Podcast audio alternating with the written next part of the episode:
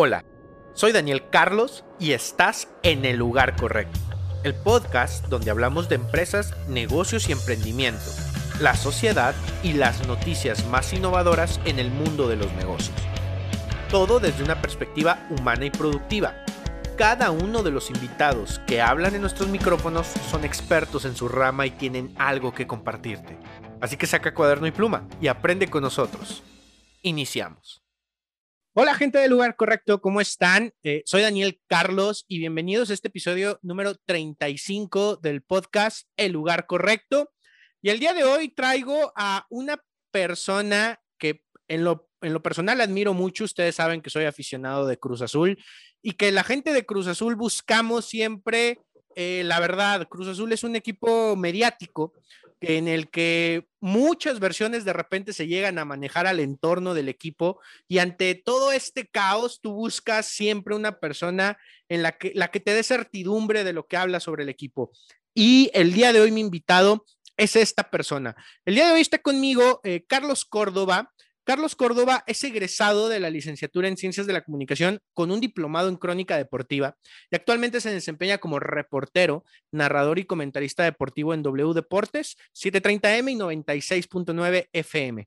Tiene un espacio llamado Gambetita 2020 live en su página eh, oficial Carlos Córdoba en Facebook los lunes de 8 a 9 y pues bueno, ha formado parte del grupo ASIR, Canal 11, MBS TV, W Radio, etcétera. Además, pues creo que... Eh, la gente que nos esté viendo y que, es, que está en Cruzul y que es parte de la afición de Cruzul y que de algún, está en Twitter o en redes sociales, sabrá que es el periodista eh, más cercano y seguramente más querido por parte de la afición Cruz Azulina. Sin más, eh, te doy la bienvenida, Carlos, ¿cómo estás?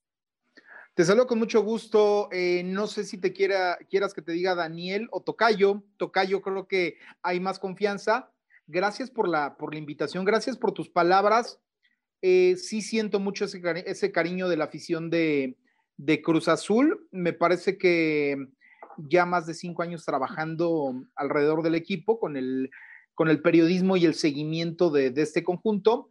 Eh, y la verdad que me siento muy contento, aunque sí te voy a decir que es un equipo muy difícil de cubrir porque es el único equipo que cubres el conjunto, lo que es el, Deportivo Cruz Azul, y cubres la cooperativa, porque la cooperativa es, es, la que maneja el equipo. Y a lo mejor por ahí hay cuestionamientos de, la gente que no está tan metida como es la afición y dirían, pero tú qué tienes que meterte allá. Bueno, pues es que siempre es un equipo que ha estado en problemas con la cooperativa.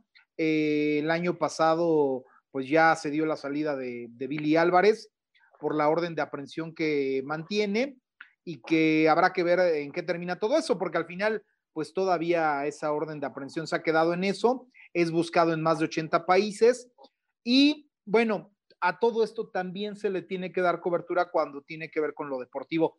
Pues eh, eh, es el preámbulo, ya en algún momento eh, trabajé también con la cobertura de América, de selección nacional, de los Pumas, y ningún equipo de esos tiene tanta mediatez, em, tantos focos. Tal vez eh, América y Chivas es algo lógico que sí, pero me refiero que Cruz Azul tiene muchos focos cuando gana, pero tiene más focos cuando pierde o cuando hay una situación complicada en la cooperativa.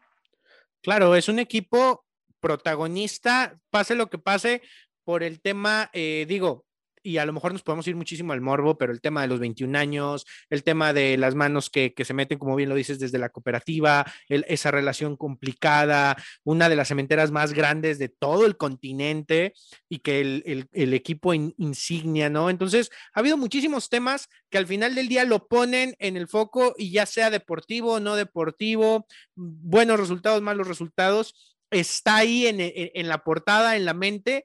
Y entonces para alguien que cubre a este equipo, pues eh, seguramente, y, lo iremos platicando, pero incluso en algún momento has llegado a cargar ese peso también de Cruz Azul. obviamente no el tema de responsabilidad de que se dan las cosas, no, pero el vivir el día a día y el sentir, estar tan cerca de los jugadores, de la gente cercana y sentir esa presión que ellos sienten, no, no de repente eh, has compartido esa sensación. Fíjate que sí, sí se carga a veces también con, hasta con el sentimiento, porque eh, a pesar de que la gente sabe que, yo le voy al conjunto de Chivas y que lo saben además los aficionados, eh, sí quiero mucho al equipo, lo tengo que decir, eh, sí quiero que sea campeón, sí quiero ver a su afición feliz. podríamos a veces decirlo, ¿no? como, lo dice mucha gente, si yo tuviera un segundo equipo sería Cruz Azul, y eso también me parece que a veces uno lo carga. Eh, la, el último día que siento que cargué con una situación como la que tú mencionas, Tocayo, fue el 6 de diciembre pasado. Eh, me tocó la narración del partido de vuelta entre Pumas y Cruz Azul en, en W Radio y me tocó el segundo tiempo, la narración del segundo tiempo cuando el partido se encontraba 3 por 0. Entonces, por una parte sentí ese orgullo, esas ganas de decir, yo voy a ser el que voy a narrar el gol que les va a dar el pase a la final, porque cuando iban ganando 4-0, pues nadie pensaba el desastre que, sucedió. Y tristemente, ese día me di cuenta que en Cruz Azul puede pasar cualquier cosa, aunque yo eh, sigo pensando que en algún momento se va a romper esa maldición que ya tiene 23 años pues eh, ese día me tocó profesionalmente narrar un gol de Pumas y hacerlo como lo tiene que hacer un profesional dentro del micrófono, pero a, lo que me refiero que en primera yo estaba incrédulo, eh, estaba frío, eh, estaba, mm, no lo sé, estaba como friqueado, pero a la vez yo seguía conduciéndome con, con ese respeto que le tengo al micrófono y ahí es donde puedo mencionarte que sentí que sí, cargo con la responsabilidad y además porque es un equipo al que, al que ya estimo, al que ya quiero. Entonces tal vez sí, o sea, sí, sí cargas con un poco de eso y también ya sabes que cuando eh, hay una información que me llega de primera mano, eh, hay que ver la forma de tratarla. Y hay algunas veces que la, la dan a conocer otros periodistas, otros compañeros, colegas que también son muy buenos. Y hay que ver de qué manera se, le entra esa información y también hay que confirmarla, porque esa es una de las diferencias que tal vez eh, han marcado mi carrera, que yo creo que todos nos podemos equivocar, eso es algo muy natural, pero casi siempre mis notas son muy certeras, porque a veces no importa ser la primicia, tal vez puede ser el segundo o el tercero, pero la gente ya confía en ti porque dices la verdad. Entonces, a veces más bien viene la pregunta del, del aficionado eh, donde tal vez otro periodista lo sacó y, preguntan, oye, ¿es cierto que pasó esto? ¿Es cierto que las cosas están así? Entonces, todo eso también lo cargas y le das un trato a la información como debe ser, porque lo que no existe en, mi perfil, en mi periodismo, y lo he mostrado ya en una carrera de 15 años, es amarillismo o sensacionalismo. Incluso cuando, cuando yo tengo una nota importante, eh, digamos que si la tengo, la trato, la confirmo, pero la doy a conocer al momento y a qué me refiero. Que conocemos a ciertos periodistas que, rápidamente lo primero que hacen es caos en la noria, ¡pum! Cuelgan eso en un Twitter y entonces de repente eso es llamar la atención, el clickbait. Eh, y entonces, a mí la verdad, ese estilo de periodismo no me gusta. Si traigo algo importante y ya lo confirmé, lo doy a conocer y no me gusta tampoco eh, tratar esa parte de es que me cuentan, me dijeron, mm, se me hace algo que no va mucho con, mi estilo y, yo soy como más certero en esa parte. Si la tengo, la doy, si no la tengo, hasta que la tenga o lo que sí que también en notas que tengo confirmadas que alguien ya dio a conocer y que yo sé que no son ciertas, ni modo, aunque sean compañeros, tienes que quemar ese, ese famoso humo, ¿no? Y también lo das a conocer. Entonces es más o menos el, estilo de trabajar de, Carlos Córdoba, que, tiene un buen entorno en la Noria, que tiene un buen entorno con los futbolistas y, que alrededor de todo eso pues también está la afición, a la cual también respeto mucho. Claro, y de hecho, eh, Tocayo, algo que mencionas, sí, sí tengo que eh, mencionarlo porque para allá iba. En, una era donde pareciera que tener algo que decir, eh, primero, que nadie es más, o sea, pareciera que tener primero algo que decir es más importante que decir la verdad. Al, parecer, e, en, muchas situaciones eso es lo que espera el, periodista. ¿Cómo le haces tú para, para mantenerte en esa línea de veracidad y profesionalismo sin este, perder la relevancia que tienes, porque incluso eh, pueden salir mil notas antes que tú, pero algo que mencionaste es confirmarlo y la afición ya es lo que hacemos, de ves, no sé, cualquier persona como llega, no sé, em, llega Carlos Tevez a Cruzul, lo primero que haces es ir a la cuenta de Carlos Córdoba, a ver, ya lo dijo Carlos, sí, porque si no, aún no, no, no, no te la creo, si no la está confirmando Carlos. ¿Cómo, ¿Cómo, le haces para no perderte en esa línea? Eh, me, parece que eh, yo respeto también mucho el trabajo de, mis compañeros y si alguno de mis compañeros la da antes que yo y es real, lo primero que tienes que hacer es reconocer la labor de, esa persona y entonces al momento que trato de, buscar esa información y de tenerla confirmada, eh, sí trato de, poner, como ya lo mencionó antes tal periodista, porque si no es, es como una parte de colgarte de su información cuando tú no la diste, ¿no? Tengo la verdad que personas muy competentes a, mi lado y, este, y entonces lo que hago, cuando confirmo que, que, no es cierta esa parte, pues también lo doy a conocer. Ahí sí, tal vez no, no ocupo eh, la parte de, decir, pues lo que dijo este personaje no es cierto, no, ahí menciono. Eh, pude confirmar que, que, Carlos Tevez no va a llegar a, a Cruz Azul, ¿no? Ahora que, utilizas este, esta persona del, del, Apache de Boca Juniors. Entonces, me parece que eh, la paciencia dentro de la información para llegar a la credibilidad es muy importante. Y por ahí yo creo que tiene mucho que ver con la parte de que la gente quiere atención y quiere clics. No solo personalmente, o sea, me refiero que no es solo la parte de que el reportero quiera llenarse de likes o de retweets, o, de aplausos en, su cadena.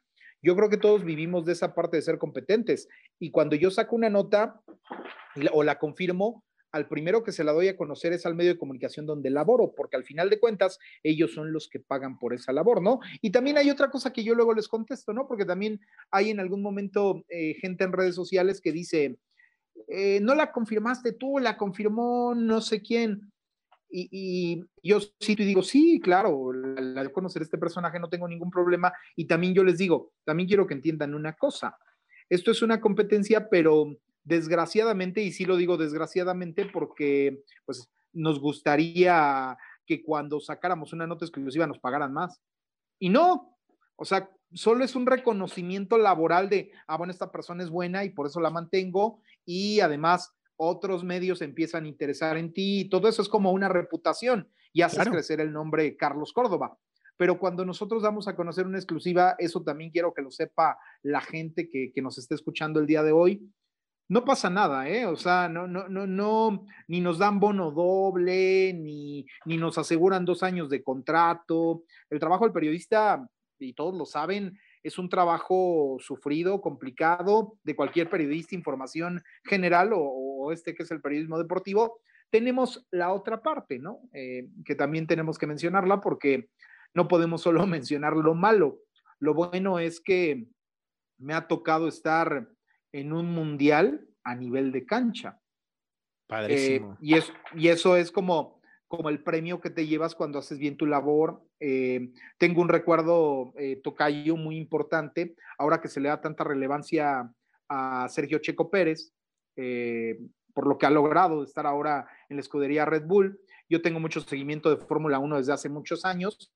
No me he desempeñado tanto en ese campo del automovilismo porque hay pocos lugares en nuestro país para, para este tipo de, información. O sea, me refiero que pues, el fútbol es el que vende, ¿no? Como dicen por ahí pero sí tengo que mencionar que dentro de esos recuerdos tan importantes que tengo, el debut en Australia en 2011 me tocó vivirlo en, Melbourne Park, en Australia, y son cosas que, no imaginas que te van a pasar en la vida. Y ahí estuviste, a 24 horas de tu país, eh, viendo el debut de quien hoy se consagra como un gran piloto. Entonces, ese tipo de cosas que te pasan en la vida me parece que también son los grandes premios del periodista.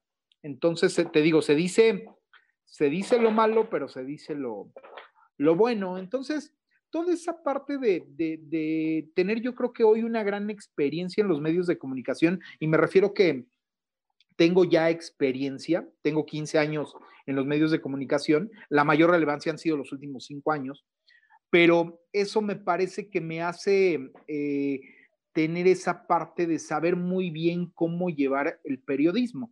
Y es lo que me da mi gran eh, credibilidad y mi gran seguimiento. Y a lo mejor a veces compites con gente que, que, va, que va apenas iniciando en esto o que va a la mitad del camino.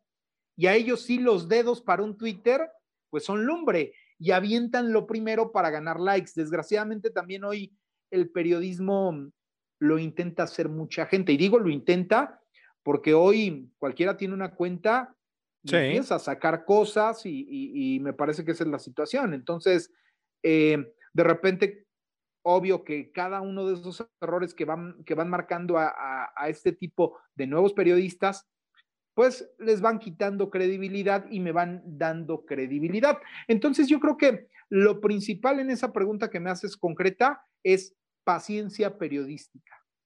Paciencia, y claro, como bien lo dices y mencionas, eh, ha sido una carrera eh, de 15 años donde poco a poco, si bien eh, mencionas que en los últimos cinco años han sido los más relevantes, me parece que lo que has construido y el lugar donde estás es un lugar clave. Si yo me pusiera como líder de, de, la organización, llamémoslo de W Radio, diría, a ver, ¿cómo le hago para que mi negocio tenga mayor fundamento en el medio, tenga mayor presencia en el medio, pues tengo que tener y tengo que ganarme el, la atención de un nicho tan importante si es en el fútbol como Cruz Azul, porque como bien lo menciona, siempre es noticia, pase lo que pase, siempre es noticia. ¿Y a quién mando? A mi mejor hombre. Entonces, me parece que este camino recorrido, esto que tú has construido, la veracidad, la confianza que tienen las personas en, en Carlos Córdoba, es, el, es el resultado de estos años de trabajo y que seguramente se ve y como dices, pues bueno, hay acercamientos de algunos otros lugares y que seguramente eres uno, te lo repito, eres uno de los periodistas más queridos por una de las aficiones más grandes de este país, de las más leales y de las más sufridas. Entonces, claro que, que, es un premio y qué padre que podamos seguir en esta línea porque si hay una, eh, como bien lo dices, salen cuentas, digo, hace poquito en Twitter salió una, recuerdo que aseguraba así, a ciencia cierta, Almeida llega mañana y luego al día y, y empiezan a y empiezan a llamar mucho la atención por la seguridad con la que manejan la, la información. Sé exactamente la cuenta que me dices, que ah, no recuerdo ahorita el, el, título, pero me llegaban muchas preguntas de, es que ya lo dijo Balón, no sé qué, algo así. Sí, algo así. Y este, y yo, y, y yo lo que les decía era, mientras yo no tenga confirmación, yo no voy a decir algo que no. Eh, mira cómo se hacen, Tocayo, las confirmaciones, cómo se, se, manejan o cómo las manejo. Eh, eh, rápidamente mencionarlo. Si tú tienes la confirmación del personaje principal que está sonando y él mismo te dice, ya voy para allá, mañana me presentan, mañana, mm, ahora que se fue, por ejemplo, Igor Lichnowsky, si él te dice, ya mañana me voy a Arabia, e-, ese tipo de cosas son, son lo que le llaman primicias, ya te lo dijo el personaje eh, principal, ¿no? Claro. casi siempre el personaje no te miente, eh, al menos que te quiera hacer por ahí una jugarreta. Ahí también entra mucho el colmillo y la experiencia. E-, e-, ese tipo de cosas cuando te lo dice el personaje son muy buenas. Cuando no lo obtienes del personaje, tienes que tener por lo menos dos personas o tres que estén eh, alrededor de él. Eh, y que te puedan dar esa información que es fiable. Entonces, eso también es una situación. Si, si, si, yo me dejo llevar por esa parte de que tan solo una persona me diga, es que Almeida va a llegar a, Cruz Azul y yo todavía no tengo una confirmación dentro de la Noria o de Almeida o de todos estos personajes, yo no puedo aventarme lo que le llaman la clásica volada. Entonces, e-, esa es la situación, yo prefiero mantenerme, ¿no? Y, a veces hay más facilidad para llegar a la información, a veces hay menos. ¿Y a qué me refiero con esto? Eh, hay futbolistas con los que te llevas mejor y es más, fácil llegarles y que te den la información correcta, o directivos, o, o, todo. Tienes que tener un entorno, porque por ahí también luego se maneja esa parte, ¿no? De, es que el que te da la información es tal persona, o no, es todo un entorno, y en ese entorno entra hasta el que les lava los carros a los jugadores. sí, claro. Porque, porque es una cadenita de, varias situaciones. Entonces, eh, sí, la verdad, esa, eso que mencionas tú, que, ha sido hoy ya una reputación, me parece que me llevará a trascender mucho más y, plenamente por ahí va, va mi camino, ¿no? Y, yo agradezco también eh, yo creo que ninguna afición te puede, o, bueno, yo no lo he visto en América, no lo he visto en, en, Pumas, en Chivas, tal vez en Chivas sí, a lo mejor por ahí la Chapis eh, ha tenido un, yo, yo, no lo he seguido mucho, pero me refiero a que eh, tiene como un prestigio. Claro. Eh, creo que de ahí en Cruz Azul he creado ese, ese prestigio y, y, la mayoría de la gente, como, como lo mencionas, me quiere mucho y tal vez de 100, de 100 personas, 97, 96 me quieren y 4 no, pero bueno, también por ahí dicen, ¿no? El éxito también va haciendo que, que tengas tus haters y tampoco hay éxito sin haters. Entonces, eh, me parece que a veces también cuando, cuando tienes, hoy que tengo 50 mil seguidores en, en Twitter, que, que, para mí es un gran logro porque es más, más del estadio Chivas lleno, o sea, es más gente que eso. Sí. Y, y, además, y además, Tocayo, que interactúan tanto conmigo y que yo les contesto además. No, y, perdón, perdón que te interrumpa, pero también algo muy importante que decir, que Twitter ya es una red social que general o ya eh, en su mayoría los personajes que crees son actores políticos, pero es muy difícil hacer crecer una red social como Twitter hoy en día y, tú lo has hecho como espuma precisamente porque las personas buscan esa certidumbre que tú das. Sí, y, fíjate que, de todas formas, eh, cada día con 50 mil personas que están pegadísimas queriendo saber información, es más difícil, eh, digamos, que lidiar. Y eso también es parte de una, de una reputación, el, el saber cómo salir al paso de las cosas, no enfrascarme en una legata, como lo hacen tantos periodistas, con ese egocentrismo que se cargan.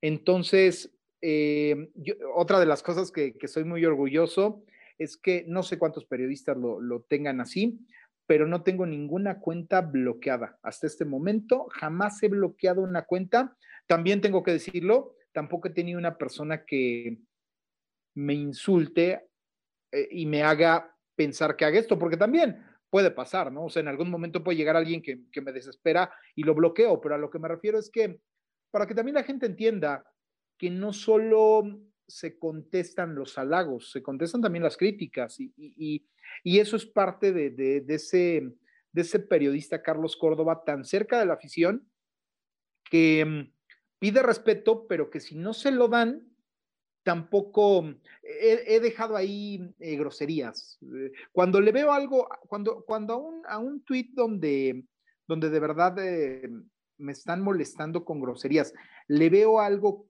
importante en la sustancia, si le contesto. O sea, y, no le contesto grosero, o sea, le digo, yo pienso que es por esto y si quieres que sigamos hablando, este, pues vamos a hacerlo sin groserías. Y hay veces que me contestan, o sea, les doy la vuelta perfectamente. Y eso también a veces muchos dicen, es que, mm, o sea, la paciencia que tienes, eh, yo, yo creo que esto, Tocayo, es una pasión por lo que hago, porque si yo mañana cerrara mis cuentas de redes sociales, seguiría trabajando en lo mismo que trabajo. O sea, me refiero que, que sí, obvio, las cuentas de redes sociales me han dado un crecimiento pletórico y el cual agradezco, pero a lo que me refiero es que a veces, a veces el aficionado piensa que uno trabaja para Twitter y no es así.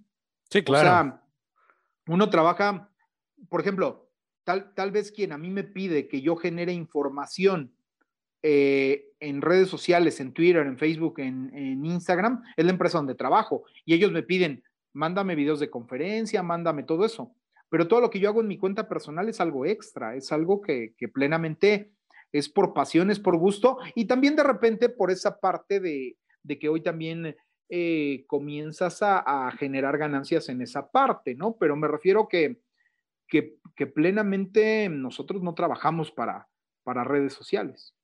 Claro. Ahora, algo, y fíjate que eh, es la segunda vez que me adivinas la pregunta, Tocayo, entonces está padrísimo esto, porque la siguiente pregunta que, te iba a hacer es, en los negocios, en las redes, eh, en estos personajes, uno de los atractivos o algo que tú decías, algo que vende mucho, son las enemistades, ¿no? Coca-Cola, Pepsi, eh, Burger King, McDonald's, Adame contra Trejo, en fin, ¿no? Tú sabes todo eso. Y en el fútbol pareciera que todavía es algo más marcado.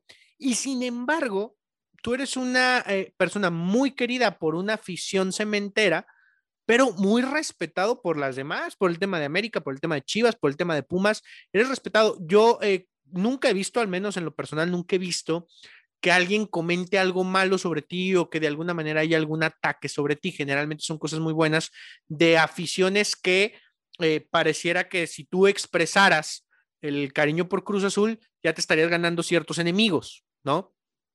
O, generalmente así sucede. Es que sabes, ¿sabes qué pasa, Tocayo? Y, y no sé si, si de ahí me ibas a, hacer otra pregunta, pero te quiero contestar también esta parte. Hay otra cosa que me da también mucha credibilidad, el que yo no le vaya a Cruz Azul. Claro. Porque, porque de repente eh, también a comparación de, del que le va, a mí tal vez no me interesa si el delantero que viene a Cruz Azul es bueno. O sea, me refiero, me refiero a la parte de que a, ti te interesa que venga Carlos Tevez a Cruz Azul, a mí no. ¿Sí me entiendes? Porque yo no le voy al equipo. Entonces, yo tampoco tengo miedo a veces en publicar la verdad, eh, en decirles, ¿saben qué? Por ejemplo, hay mucho ahora con el tema de que de si en Cruz Azul hay dinero o no. Y yo en todos los espacios que tengo, que invito a toda la gente a que me sigan eh, los lunes de 8 a 9 de la noche en, a nivel de cancha celeste, presentado por gambetita.com, porque ahí les despejo muchas dudas. Eh, entonces, casi siempre trato como, como de decirles la verdad de, de lo que sucede dentro del equipo. Y una de las preguntas que más me han hecho después de lo de Billy Álvarez es la parte de que muchos periodistas dicen, es que no hay dinero en Cruz Azul. Y yo les he hecho entender la parte de que en Cruz Azul sigue habiendo mucho dinero, se siguen construyendo casas, se sigue vendiendo mucho cemento. Eh, es de los negocios menos golpeados dentro de todo lo que eh, nos ha afectado esta pandemia. Entonces, ¿qué, ¿qué es lo que les explico? Que hoy lo que quieren ellos es limpiar todo lo que dejó mal hecho la anterior administración y hasta que limpien eso, va a haber inversión en el equipo. Y para eso ya llegó un presidente ejecutivo como lo es Álvaro Dávila, plenamente para el equipo, ya no con la gente de, la que está en, el corporativo, lo que hacía Billy Álvarez, eh, que ahora lo hacen eh, Víctor Velázquez y José Antonio Marín, que tampoco yo me meto a esa parte de si está bien o está mal, porque legalmente ellos ganaron ese lugar. Y, como, y como te digo, parece información de si está bien o está mal que ganaran ese lugar de Billy Álvarez, está la información general. Entonces yo no me voy a pelear con algo que además yo no sé tanto. Si tú a mí, si tú a mí hoy me haces preguntas de, de lo deportivo de Cruz Azul, yo te puedo hacer el análisis que quieras, pero yo mismo me zafo de hacer análisis de la cooperativa. Em, bueno, entonces yo lo que quiero es dejar en claro esa parte de que hoy las finanzas en la cooperativa están bien, solo se quiere hacer un reordenamiento. Y entonces, esa es la parte contra la que yo compito diario, contra el amarillismo, porque mañana sale un encabezado en el que dice, Cruz Azul no tiene dinero, por eso no compra jugadores. Bueno, entonces, entonces no sé con qué mantienen a Paul Fernández, que viene de jugar de Boca Juniors.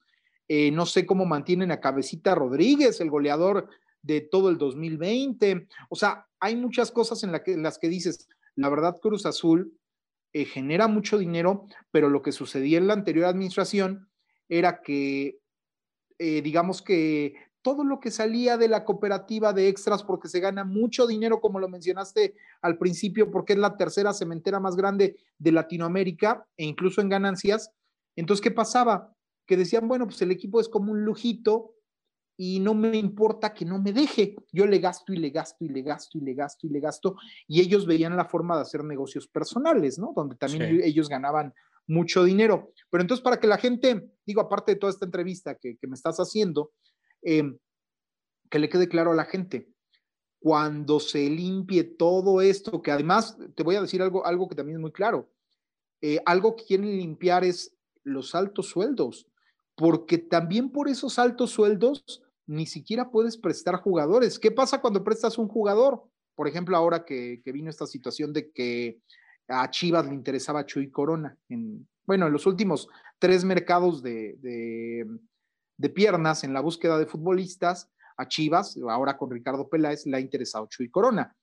Eh, ¿Qué ha pasado? Que, que, por ejemplo, Cruz Azul podría decir, bueno, sí, ya te lo doy a préstamo, como lo ha pensado, porque ya tiene listo a jurado atrás. ¿Qué pasa? Que Chuy Corona gana muchísimo dinero, como muchos de los jugadores de Cruz Azul, ¿eh? O sea, no es exclusivo de Corona. Bueno, entonces, esto es lo que Cruz Azul quiere eh, permear, tratar de, bajar sueldos, bajar sueldos, pero también a veces la, gente piensa que, bajar sueldos es como cobras como jugador y ahora, y ahora vas a cobrar como gente normal. No, no, o sea, tampoco pasa eso. No, sino tratar de, que todos esos lujitos que, que, tenían los jugadores de Cruz Azul dejen de, permanecer en la institución porque pues eso mismo era lo que hacía al jugador sentirse tan cómodo que no importaba que, en el caso Chuy Corona del Cata Domínguez, no importaba que, no importa que pasaran 10 años o 13 y no ganaras un título de liga. Sí, había mucho eh, cobijo. Correcto, correcto. Había mucho cobijo y, pareciera que, eh, digo, algo que, que trabajamos mucho en esta línea eh, en la que yo me desempeño, que es la línea empresarial, pues es manejarnos por objetivos y cumplimiento de objetivos. Y parecería que en estos años no ha sido tan importante el tema de los objetivos porque ha habido actores que se mantenían a pesar de que no se ha logrado lo que la gente quiere y lo que el equipo quiere, porque yo creo que no quieren estar en esa situación, o al menos pareciera eso. Pero sí, este. Fíjate, fíjate, por ejemplo, Tocayo, eh, te interrumpo, discúlpame. No, no, adelante, adelante. Eh, por ejemplo, Sinergia Deportiva, que es la que mantiene a Tigres, digamos que Sinergia Deportiva y la cementera que ellos tienen, este, que es, digamos, como similar a esto que sucede en la cooperativa, de diferente forma, pero bueno, claro. más o menos, ¿no? Quien sostiene al equipo de Tigres hoy ya recuperó la inversión por Carlos González, porque fueron al Mundial de Clubes, quedaron en el segundo lugar y ganaron 5 millones de dólares. Eso es lo que tiene que retribuir un equipo. Logros, estabilidad y ganancia. Entonces, no pasa lo mismo cuando tú solo te avientas y le gastas 50 millones, 60 millones de dólares, como fue la cartera que le dieron a Ricardo Peláez, que, no, que ese dinero no salió del equipo ese dinero salió de la, cementera. Entonces tú tienes que hacer un negocio completo donde unas ganancias de la cementera, ganancias del equipo y hacer al equipo autosustentable. Porque además estás hablando de uno de los equipos que más playeras vende. Claro. Que más afición tiene. No, hombre, y que más, eh, digo, comercio genera, porque la gente que, que, prende la televisión para ver al equipo son muchísimos en el, en, el país, la gente que va a un restaurante o a un bar a ver el juego, la gente que va al estadio, que a, veces pareciera poca, a veces pareciera mucho, pero, pero ahí está, Cruzul genera por el nombre. Y creo que entonces algo que puede llegar a suceder y que a lo mejor se perdió de vista durante muchos años, es que la cementera, ¿por qué le invertiría un club deportivo? Porque al final del día es renombre para la empresa, pero es un equipo que cada vez pareciera sobrepasar los límites de las, de las malas sorpresas y de lo más inverosímil. Entonces esa imagen puede irse trasladando a una de las cementeras más importantes del continente. Hay que trabajar en esa parte porque Cruz Azul como equipo le da una vitrina a la cementera también, ¿no? Y, y la imagen del equipo creo que al menos, como bien lo mencionas ahora este 6 de diciembre, no sé si se ha recuperado el equipo eh, moralmente, la, yo noto mucha desconexión de la afición, yo te soy honesto, llegó un momento en que dije, al menos este mercado, dije, ya, este, este fin de año no quiero saber de ellos porque estaba muy, muy, muy dolido lo que sucedió. Entonces, es, es momento de hacer algo por el equipo. Y qué bueno que nos aclares esta parte porque tienen que llegar decisiones fuertes cuando las cosas no están dando por más de 23 años, que ya es, pues es un número bastante para un club, para el tercer equipo más grande de este país, es un número que, que no refleja lo que es ese equipo y lo que construyó durante una década en los 70 Carlos. Que, fíjate, que rápidamente, que fíjate que el otro día en uno de los programas eh, en los que salgo, yo comentaba que eh, también es un, mal del fútbol mexicano eso de los, de los pocos títulos de los equipos grandes, ¿eh? ¿Y a qué me refiero? Eh, no puede ser posible que América tenga 13 títulos, que sea el que más títulos ha ganado, y que Chivas tenga 12 y que no hayan sido superados por otro conjunto. ¿Y a qué me refiero? A que Boca Juniors y River Plate tienen 36 y 34 títulos, lo que los hacen los más grandes de sus países, y Barcelona y Real Madrid, y el Inter de Milán y el Milan y la Juventus, equipos que siempre ganan. Y, acá me parece que, es algo muy raro, pero ya tampoco es tan solo mal de, Cruz Azul. Y, lo que sí podemos decir ahí, ya tan solo dejando la, pelotita ahí, si Tigres hace una década, eh, ahora tiene una década como la, como la que acaba de pasar, va a rebasar rápidamente estos conjuntos. ¿Y por qué? Porque están haciendo bien las cosas, ¿eh? O sea, me parece que, que, eso es algo... Eh, ah, y, me refiero mucho a esa parte, ¿no? De que se critica mucho a Cruz Azul por los 23 años, pero América duró mucho sin, sin títulos, Chivas gana cada 10 años, Pumas ya cumplió 11 años, Toluca ya cumplió 11 años. Entonces, me parece que, es un mal de, los equipos grandes del fútbol mexicano y, sí, sí siento que, pronto, pronto, sentía que era el torneo pasado, así lo tengo que admitir, porque, porque verdaderamente me tocó narrar los partidos. Vi un equipo, el que le jugó a Tigres, que estaba para campeón el que le jugó a Pumas el primer partido estaba para campeón. Se sentía, se sentía una, una, diferencia, ¿no? Generalmente con Cruz Azul pasaba que va bien. Era el mejor equipo, junto con León. Sí. No, e incluso en el tema eh, jugadores, o sea, cuando tú veías la actitud de los jugadores. La nómina, y la nómina además. Claro, además de la nómina. Pero el perfil de Cruz Azul, yo recuerdo, por ejemplo, en el 2010 con Enrique Mesa, cuando fueron super líderes y que eh, llegaron justamente contra Pumas, era un equipo que por, por números lo ponías como, como el favorito, pero había algo que decía, es Cruz Azul algo puede pasar, no, no los veo como con esa garra.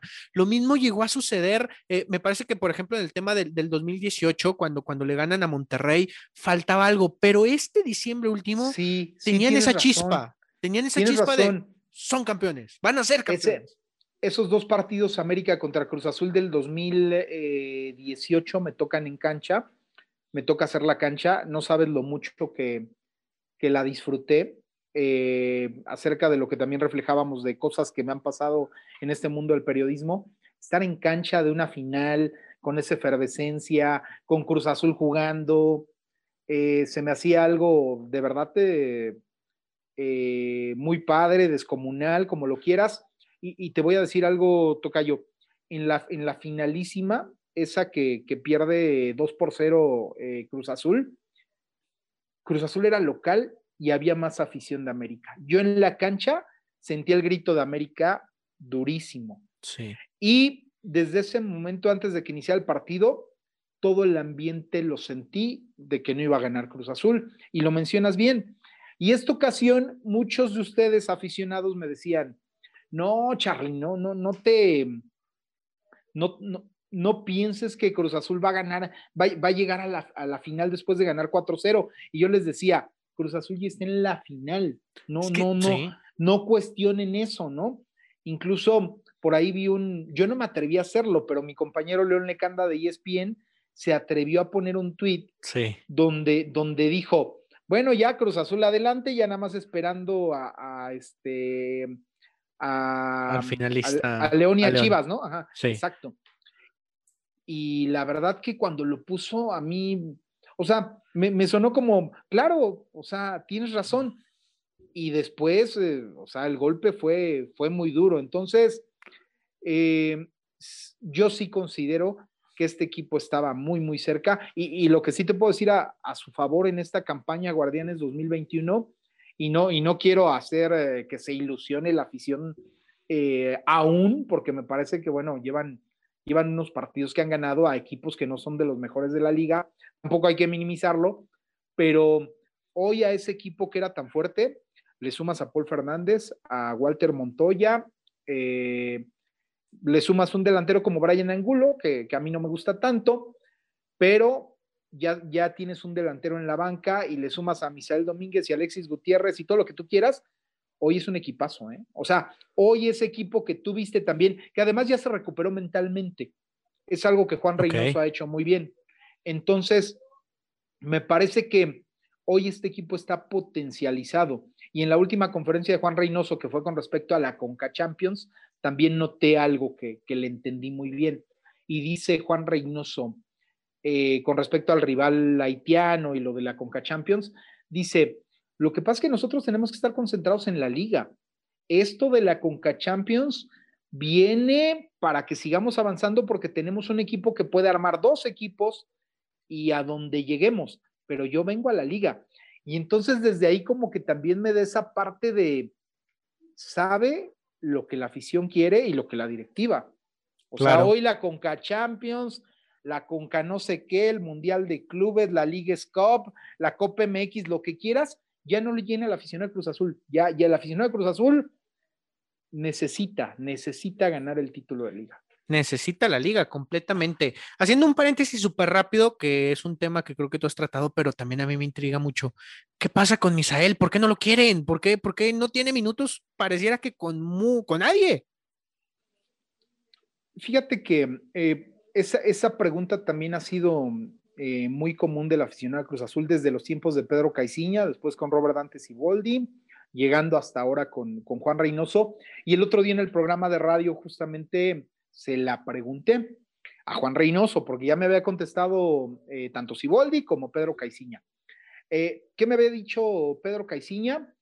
Digo, hace mucho tiempo, hace más de año y medio, Pedro había dicho, eh, es un jugador que yo tengo claramente para la banca, viene en crecimiento, es un buen refuerzo, ¿ok? En su momento me parece que, ok, tiene, tiene razón. Después vino Siboldi, se acercó más el buen rendimiento de, Robert Dante Siboldi, eh, de Misal Domínguez a los tiempos de Robert Dante Siboldi. ¿Qué dijo Siboldi? Lo llevo de a poco, le voy a ir dando oportunidades, como lo hizo con Santi Jiménez, porque sí hay que reconocer, ¿eh? Lo de Santiago Jiménez, de llevarlo ya plenamente a la cancha, es mérito de Robert Dante Siboldi. Cierto. Bueno, sí, sí, sí. entonces yo creo que por ahí va esa parte de, de Misael Domínguez con Siboldi. ¿Qué nos dijo Juan Reynoso? Juan Reynoso nos dijo dos cosas. Una, eh, no puedo sacar a nadie para que él sea titular porque los que tengo en la cancha son mejores que él. Y no lo minimizo. Me, pareció una muy buena respuesta. Eh, y si lo ves, por ejemplo, ¿dónde lo pondrías? Lo pondrías en lugar de Roberto Alvarado. Sí considero, Carlos Córdoba, nos, la afición a veces se deja mucho llevar por esa parte de, las gambetas y los túneles y todo lo que se hace, ¿no?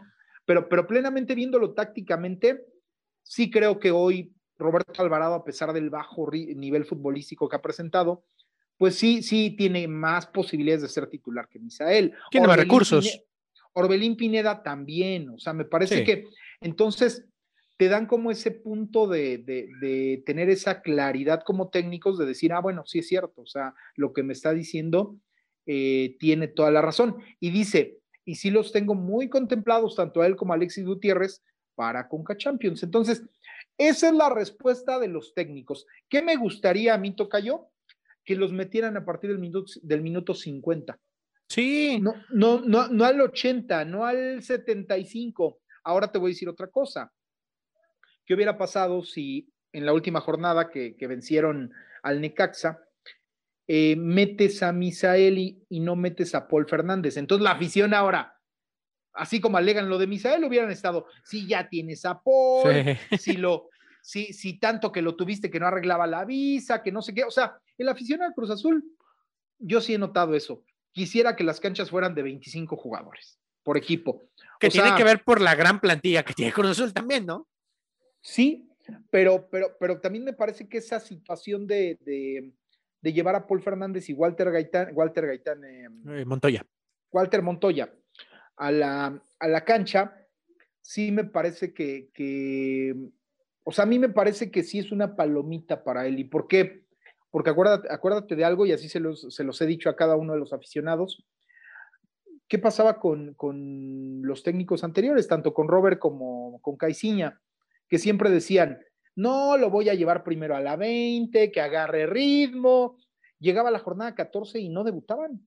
Sí, porque, porque que ahora que ya tiene un, que con la 20 Paul Fernández se golpeó el tobillo y entonces, cuando tienes futbolistas de ese calibre, la verdad a mí Paul Fernández se me hace un futbolista increíble, gran jugador, incluso yo lo vería como de los mejores refuerzos de esta campaña, si lo tomas como, como refuerzo, que así lo debes de tomar, porque pues, dejó de jugar en el fútbol mexicano y viene procedente de Boca Juniors, creo que ahora lo que hizo Juan Reynoso de, meterlo eh, en el segundo tiempo fue, fue una gran idea y tienes que hacerlo de esa forma y yo creo que se potencializa mucho el equipo y ahí está la respuesta de Misael. Yo trataría de, sí, de meterlo como al minuto 50, 60 máximo. También Alexis Gutiérrez, son elementos importantes, tal vez ahora en la Conca Champions van a haber más minutos, pero sí no dejarlos para el 80, porque sí creo que Misael tiene eh, mucho esa parte. Y Jaime Ordiales, con, en una entrevista esta semana con Javier Alarcón, él, él daba su, lo que él pensaba y decía que lo que le falta a Misael es terminar la jugada. Y que eso no lo decía él, sino que hablando con Reynoso, era lo que le decía Reynoso. Que, ¿Te acuerdas de Jürgen Damm?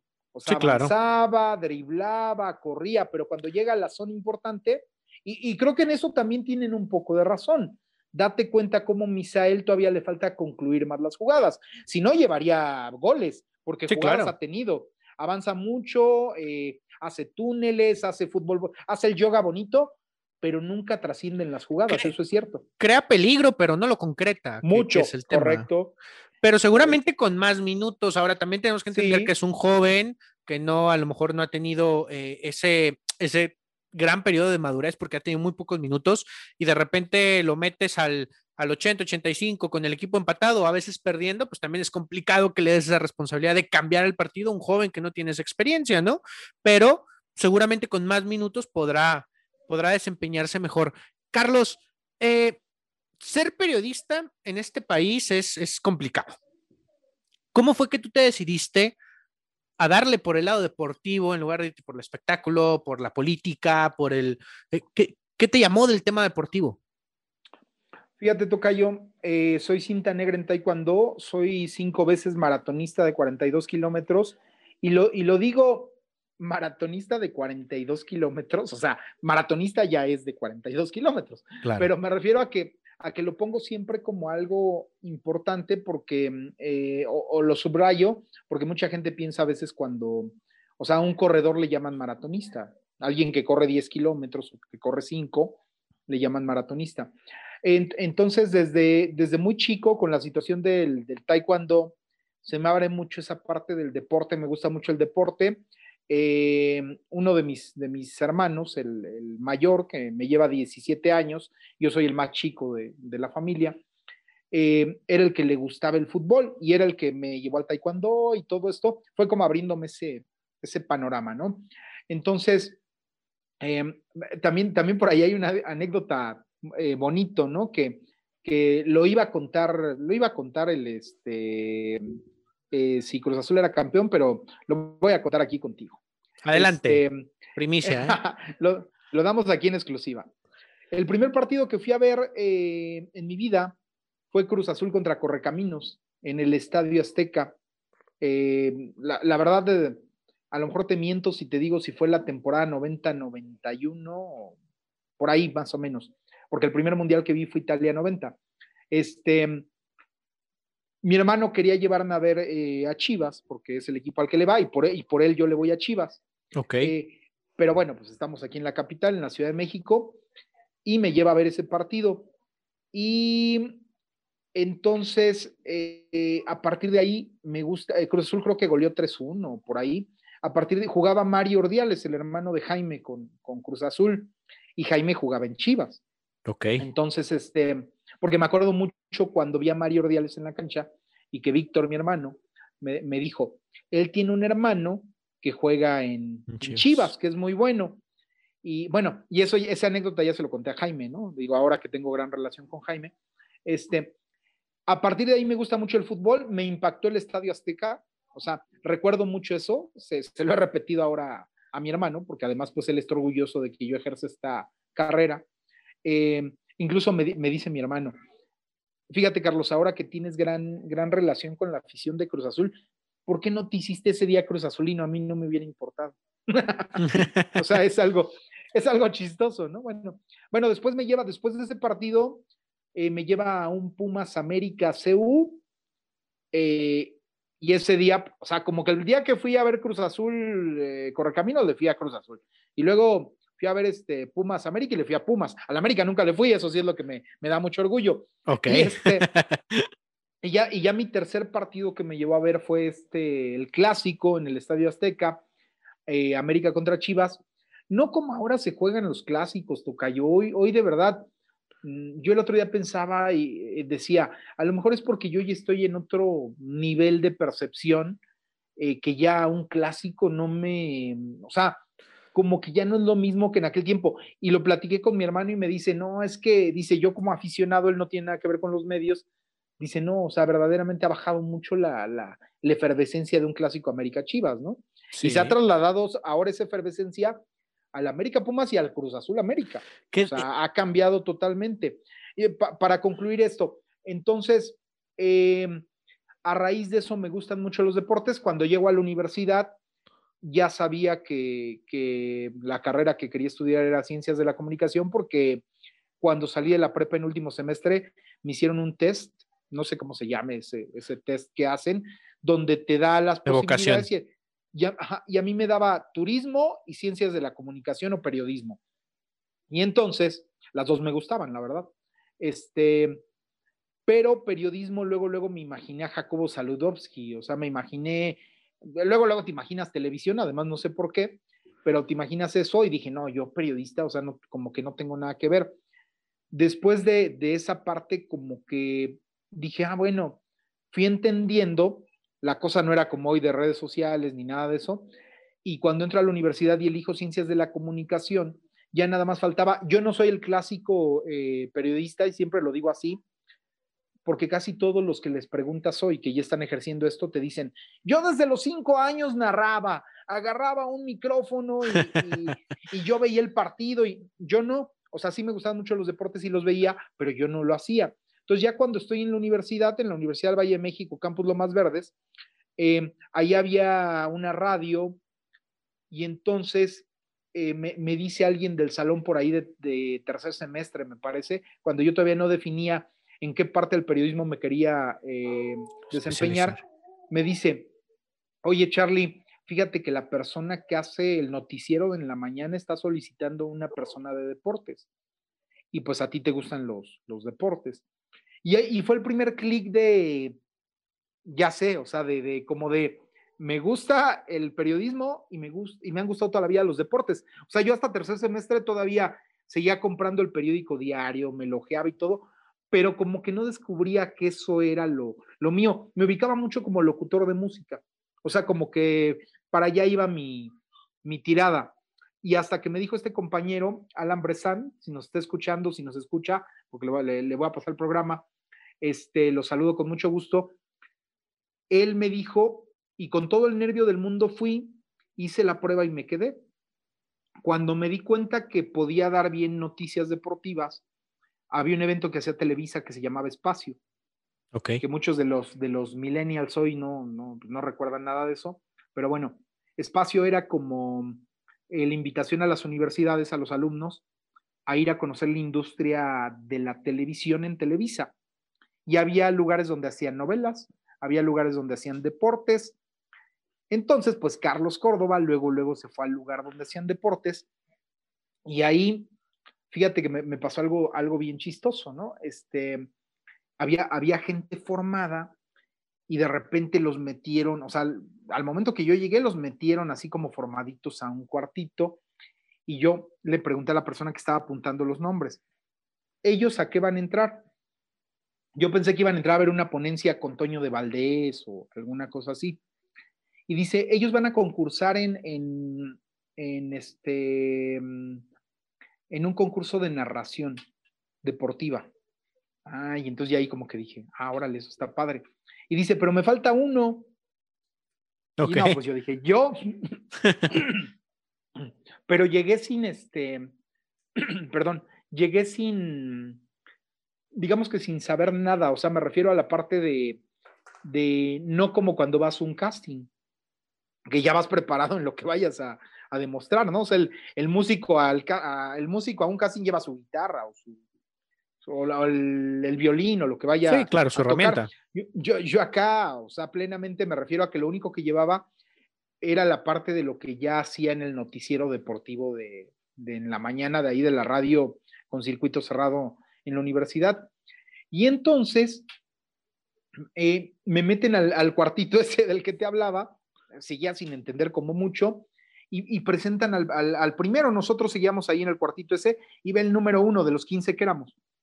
Bueno, entonces ya de repente empezamos a escuchar nosotros qué, qué sucedía y les iban poniendo en la televisión eh, un deporte y ellos lo narraban. Al final tenían que narrar tres deportes.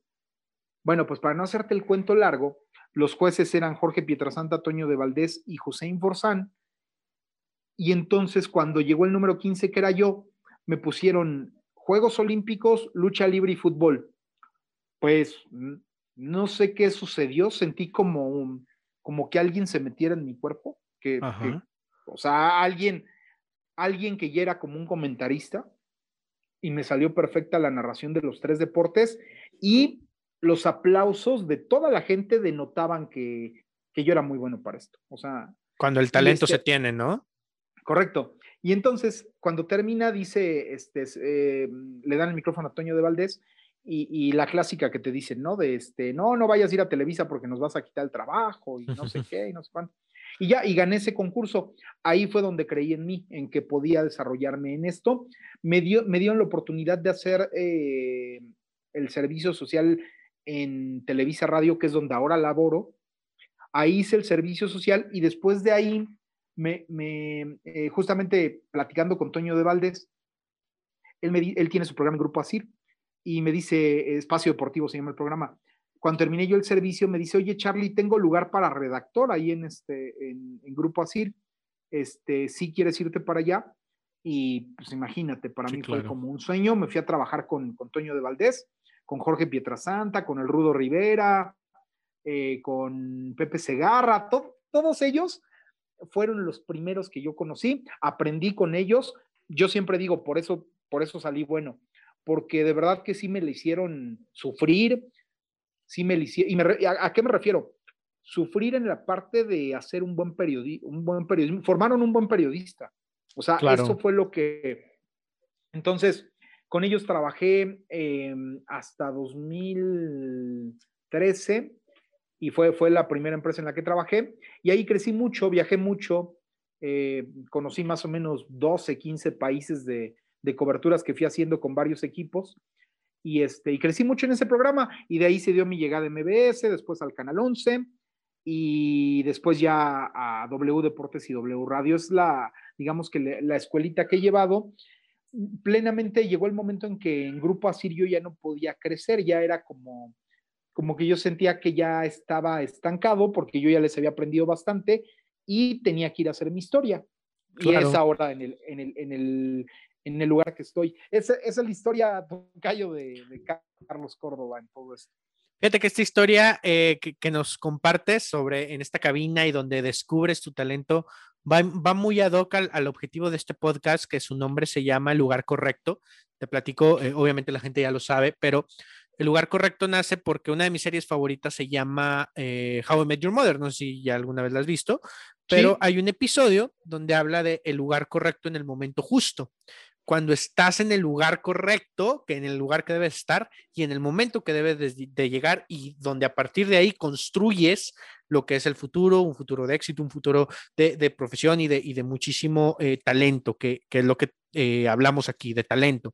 Entonces, ese fue el lugar correcto, el lugar correcto en el momento adecuado, donde dices, es por aquí, por aquí soy, tengo el talento, me gusta, me apasiona y bueno, para, para para pruebas, pues está la, carrera que, has trabajado, que sigue en crecimiento. Y fíjate, y fíjate, Tocayo, eh, soy yo creo de las pocas personas que, que ha ido eh, consolidándose como si fuera una escuela. A veces también para mí es, es complicado, o sea, ¿a qué me refiero?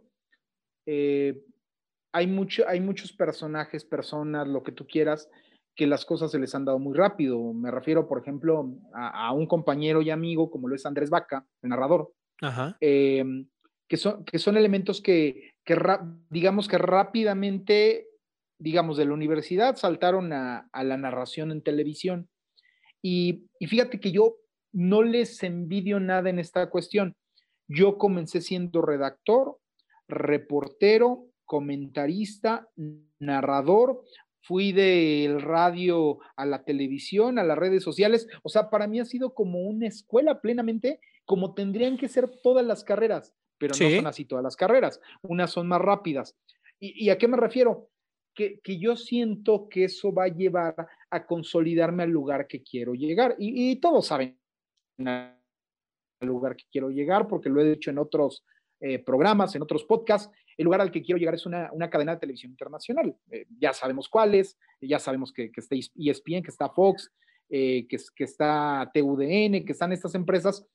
Es ahí a donde, a donde yo quiero llegar finalmente a consolidar mi, nombre. Y entonces, eh, en vez de, de a veces ponerme a pensar que por qué he tardado, me pongo a darle valor a cada una de las cosas que he hecho, porque por eso difícilmente tiran a un periodista que está tan consolidado, porque justamente la experiencia es la que cobija todo este éxito. Claro, o sea, tienes un cimiento muy bien construido desde todas sus bases, de todo lo que necesita estar bien instalado, bien instalado para que soporte el peso de cada vez estar más alto. Cuando construyes, este, que a lo mejor ahorita no, no, no, no, sería bueno dar muchos ejemplos, pero cuando se construyen carreras rápidas, a veces también terminan muy rápido, ¿no? Tú has llegado a eso y seguramente muy pronto te vamos a estar viendo en esas cadenas. Eh, estoy seguro para toda la afición de Cruz Azul que nos esté viendo, qué es lo que quieren, porque a veces también siento que a Cruz Azul medio lo tratan eh, un poco mal, ¿no? En eso, e, e, en las máximas cadenas, en algunos, en algunas situaciones, y pues al final del día es una parte del corazón de todas las personas que, que le vamos a este equipo, pero y, contigo es distinto, ¿no? La gente te quiere, la gente te aprecia, la gente te cree, la gente te tiene confianza y eso es lo importante. Eh, escucho... Porque, además, ¿sabes qué? Porque además no me gustaría construir un personaje, nunca lo he sido. Entonces, cuando llegue ese momento de estar en un lugar de esos, no voy a ser un personaje, o sea, voy a ser el mismo Carlos Córdoba que hoy está hablando contigo, y que voy a defender de la misma manera a, Cruz Azul y, esa es la situación. Realmente lo que estás diciendo tienes toda la razón, ¿no? Y ya si me toca incursionar más en el comentario, porque todo esto es de etapas, pues eh, tendré que comentar de más equipos, ¿no? Pero plenamente eh, esa es la situación. Creo que en algún momento si yo, si yo tengo que ir a cubrir otro equipo o, o tengo que ir ya al comentario plenamente sin estar reporteando, yo creo que ese, ese respeto de, de eh, lo que me quiere la afición de Cruz Azul, siempre lo llevaré para, para defender al equipo de Cruz Azul, que yo también tanto quiero. Padrísimo. Carlos, durante la plática, entonces, yo, yo, diría que las dos claves para construir una reputación como la que tú has construido y una carrera como la que estás construyendo y que seguramente va a llegar muy lejos, sería paciencia, la primera. Constancia. Y constancia. Paciencia y, ¿sabes qué? Y sabes qué, Tocayo, mucha disciplina. A veces, de verdad que a veces no hay ganas de nada, o sea, el periodismo es muy, eh, a veces es feo, por eso yo te decía, tiene las dos situaciones, porque eh, recuerdo, por ejemplo, lo que te decía, ahora que trabajamos toda la investigación de, de lo de Billy Álvarez, me acuerdo que la nota, cuando destapan lo de que llegó la orden de aprehensión, fue por ahí de las 10 de la noche. Toda esa noche no dormí por estar eh, investigando, dando información, incluso hice una entrevista a las 2 de la mañana, o sea, imagínate. Y, y yo lo comparaba, por ejemplo, con oficios como el oficio del médico, que va a atender una situación a las 2, 3 de la mañana y cobra el doble. Y este, y entonces por eso claro. este periodismo es mucha pasión, porque eh, eh, o sea, vengo a, lo que dije hace rato, a, ponerlo como en esa parte de, para mí ese, esa nota o varias de las notas que, se han hecho con investigación, pues nunca, eh, lo único que te llevas es el orgullo, ¿no? Y, en la mayoría de las carreras, cuando tú construyes un edificio, si eres un arquitecto y lo dejas doblemente bonito como dejaste el primero, pues cobras el doble, ¿no? Entonces, eh, a eso le llamo disciplina, porque muchas veces de repente lo que sentimos varios periodistas, bueno, y, yo lo digo plenamente, eh, tu servidor, pero me imagino que les pasa a muchos, es esa parte de que dices, es que no estoy creciendo, no, eh, o no estoy creciendo económicamente lo que yo quisiera o lo que yo esperaba. Y ahí es donde entra la disciplina, esa parte de decir, bueno, entonces ya te echas para atrás y vas a buscar otra cosa o continúas porque sigues creyendo que vas a llegar a donde quieres.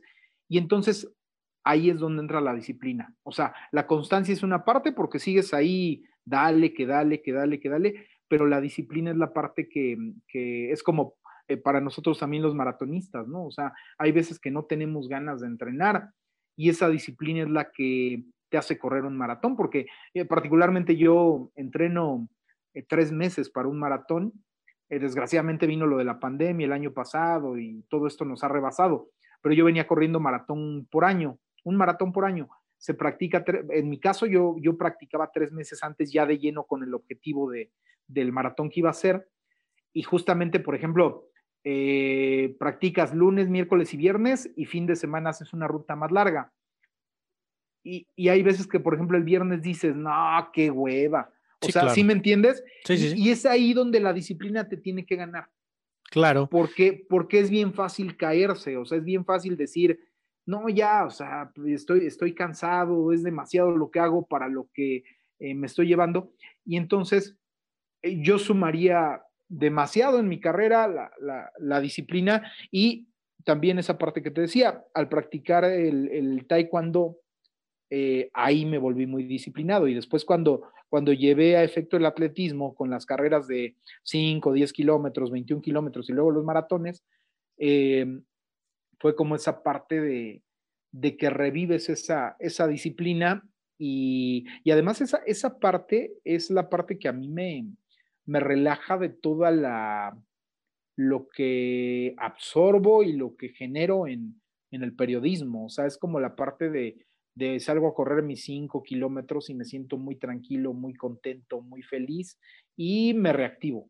O sea, esa es la, la situación. Padrísimo. Carlos, estoy seguro que eh, en este maratón que es tu carrera como periodista, eh, esta preparación que te ha servido y con la disciplina, la constancia, la paciencia que lo has llevado, eh, te va a llevar a terminar ese maratón de 42 kilómetros, que va a terminar en ese sueño que tienes, en ese objetivo y, y, toda la afición, sé que hablo por toda la afición, vamos a estar muy contentos de tenerte en una de las cadenas más importantes. Tocayo, todos los, todas las personas que llegan aquí a, este espacio nos contestan tres preguntas. La primera sería, ¿algún libro, película, serie o documental que haya cambiado tu vida? Es decir, que marcó un antes y un después en tu vida. Me gusta mucho eh, recomendar, y, porque sí, sí ha sido así, eh, Los once poderes del líder de Jorge Valdano. Eh, junta mucho, a mí, a mí, me gusta mucho eh, leer del, deporte eh, junto a todo lo que es la neurociencia y, toda esta parte de, la mentalidad.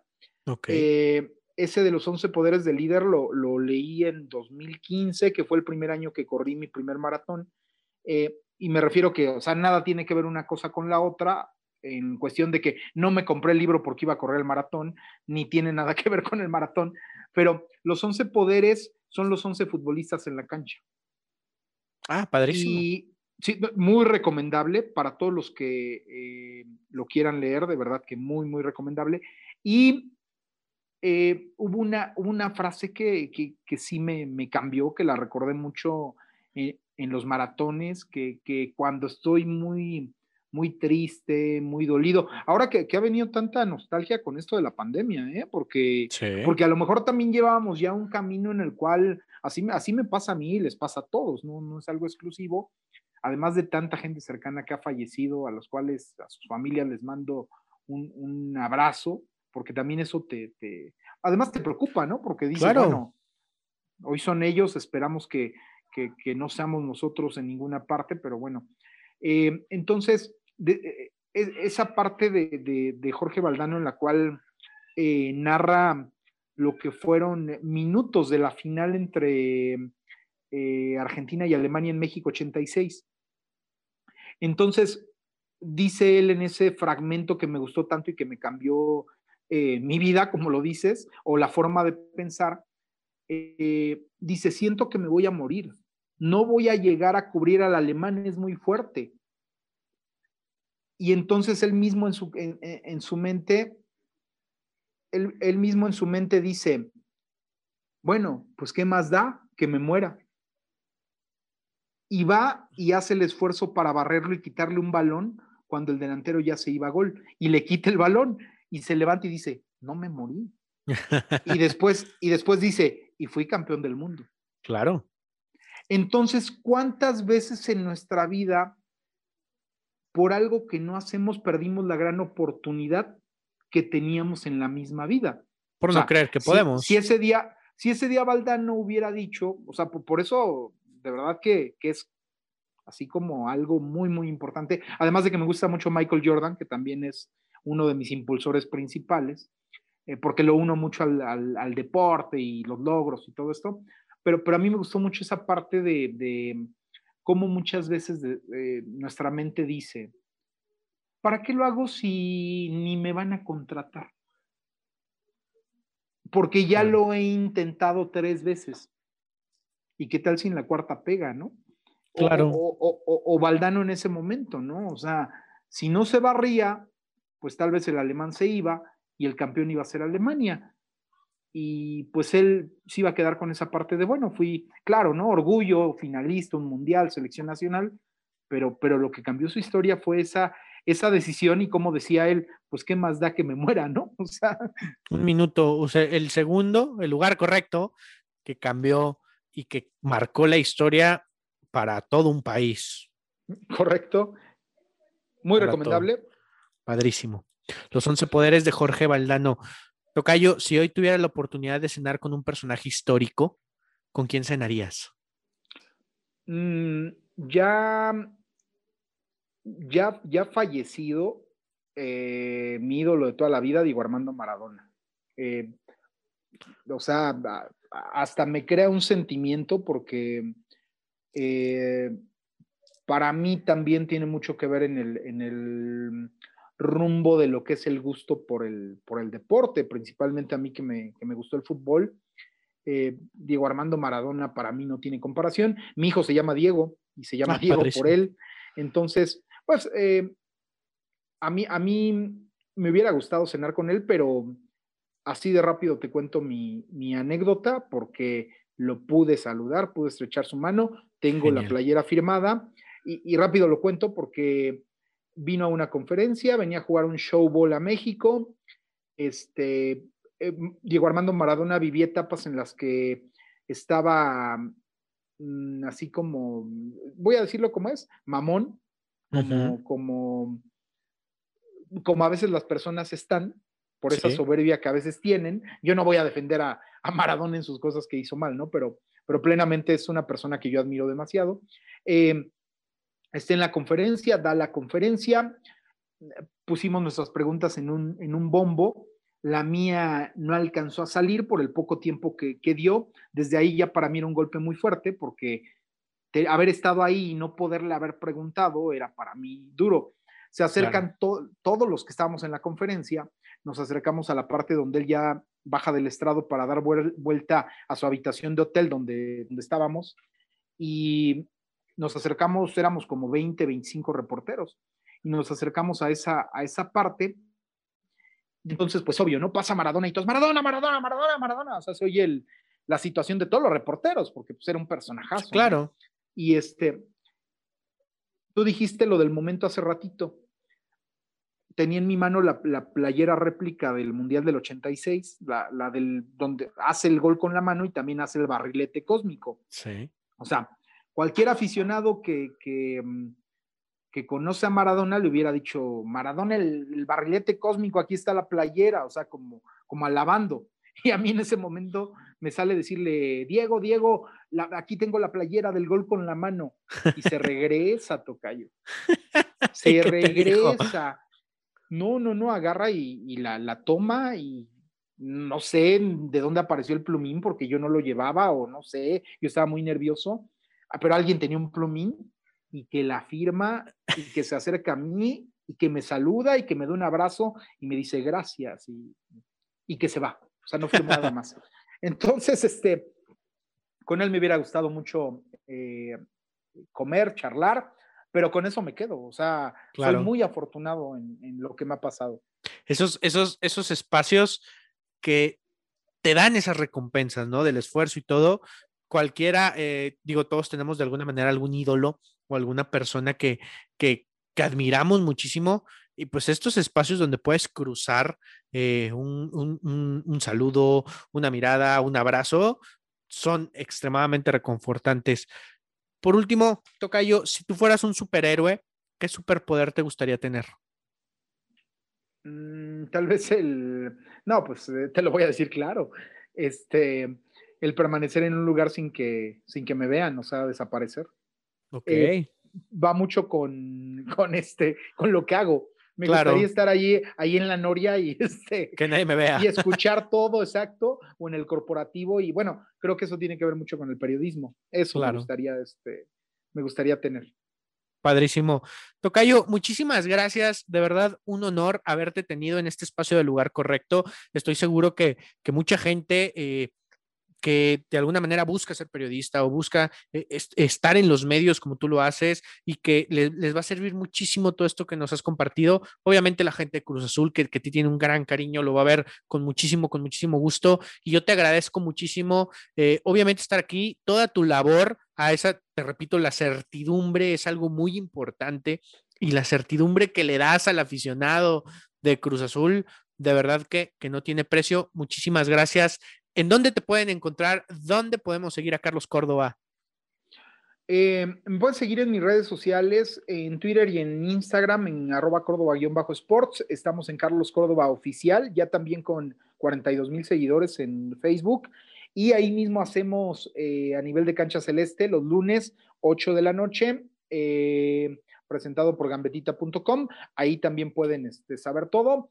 En W estamos en play.wdeportes.com en la aplicación de W Deportes. Tenemos el programa Los Campamentos de 2 a 4 de la tarde de lunes a viernes y en Ciudad de México en el 730M. Aparte los partidos del fin de semana que me toca eh, las narraciones, casi siempre son los de Cruz Azul, no siempre, no soy el narrador oficial, pero sí casi siempre me tocan los partidos de Cruz Azul, esos en el 96.9 y también en todas las aplicaciones.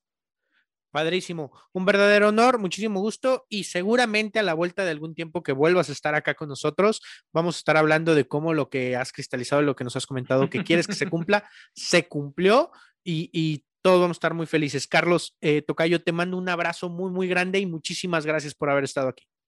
Gracias a ti, Tocayo. De verdad que también una charla muy agradable. Eres un gran entrevistador. gracias. Decirte, eh, porque sabes por dónde ir, irle llegando a, eh, la verdad que un entrevistador es difícil que alabe a otro entrevistador, pero, pero así te lo digo. Eh, muchas mucha gracias. confianza. Y, pues muchas gracias por la, por la entrevista. Y así le hacemos, apenas eh, logremos estar en cristalizar esos sueños y la primera entrevista va a ser para ti. Padrísimo. Entonces, muy pronto, estoy seguro que muy pronto vas a estar por acá. Así sea. Muchísimas gracias, muchísimas gracias a toda la gente eh, que nos escuchó. Recuerden que nos pueden seguir en Instagram como el lugar correcto guion bajo podcast, en Facebook como el lugar correcto y en todos los canales de podcast, Spotify, Apple Podcast, Google Podcast y también en YouTube en el canal de Daniel Carlos Training. Aquí van a estar el, el, el videocast. Muchísimas gracias a todos los que nos han escuchado. No se pierdan los siguientes episodios. Les mando un fuerte abrazo. Muchas gracias. Adiós. Esto fue El lugar correcto. Recuerda que todo lo que has escuchado no sirve de nada si no lo intentas. Te deseo muchísimo éxito. Recuerda que puedes seguirnos en Instagram como arroba el lugar correcto podcast y en Facebook como el lugar correcto. Sígueme en mis redes sociales como Daniel Carlos Training en Facebook, Instagram y LinkedIn. Y no te pierdas ninguno de nuestros talleres para que sigas creciendo en el mundo de los negocios y el ámbito profesional. Nos vemos a la próxima. Adiós.